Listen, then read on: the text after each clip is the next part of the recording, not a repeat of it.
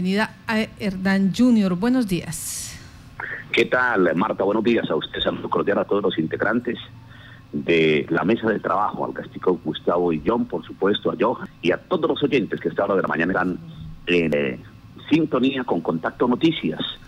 Hay vientos que definitivamente podrían eh, dejar como conclusión noticias positivas. En 72 horas se ha anunciado llegaría ese proyecto de parte del señor gobernador, básicamente como ordenador de gasto, eh, entregando, entregando el documento y la sugerencia para ser aprobado en la Duma departamental el próximo lunes y la estampilla por deporte entraría mediante ordenanza de la Asamblea Departamental, que sí pueden aprobar, pero obviamente no pueden distribuir el eh, presupuesto como tal de esa ordenanza, de esa estampilla pro deporte, por supuesto, después de la ley 2023 que facultaba en, eh, en el tema de aprobación, obviamente, de los recursos para el deporte y crear esa tasa pro deporte a nivel departamental y municipal. Entonces nos alegra esa noticia, nos satisface esa noticia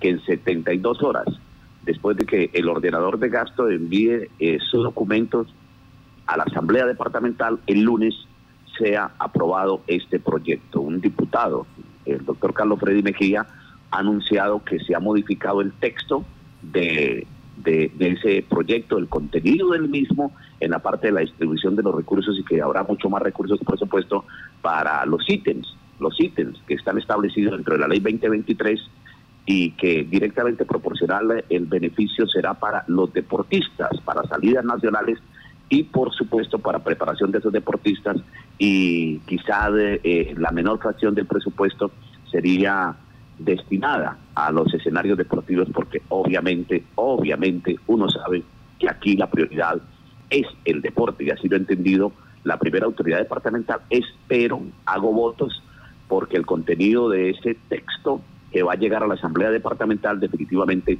favorezca a los deportistas, el departamento de Casanare y a los deportistas, por supuesto, a nivel municipal de los diferentes clubes, nivel departamental liga, nivel municipal clubes. Una noticia que es muy preocupante, muy preocupante es el partido de vuelta para Atlético Nacional. Hablo con los hinchas del Atlético Nacional Cristiana, allá en Maní, todos los muchachos hinchas del Verde, Veneno y compañía.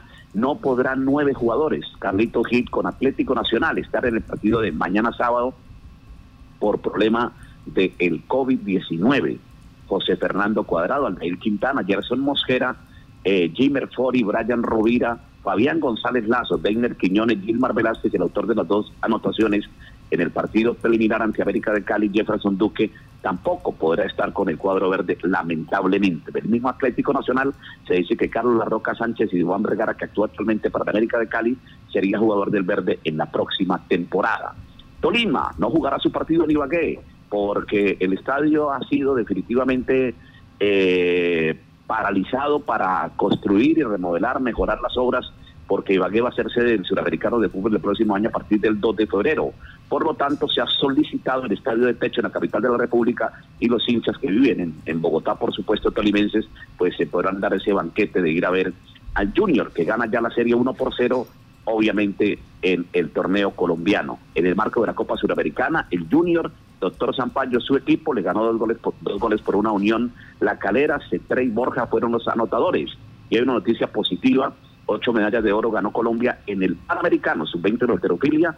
Luis Quiñones, Erika Sinisterri y Jorge Riascos, los protagonistas de esta noticia. Y ya como información, eh, la fortuna que deja Diego Armando Maradona para los que les gusta hablar en materia económica está entre 100 y 150 millones de dólares. Y otra noticia, que va a ser muy positiva para el deporte, preocupantes para algunos, por supuesto, es que el año entrante se crearía una veeduría para estar muy pendientes de todo el manejo de los recursos económicos del deporte que ingresen producto de la ordenanza. Hay dos personas ya muy representativas, la próxima semana les voy a contar de quién se tratan, que estarían dispuestas a integrar esa veeduría para que los recursos del deporte tengan la mejor destinación. Hernán Junior González, desde Cúcuta, para Contacto Noticias.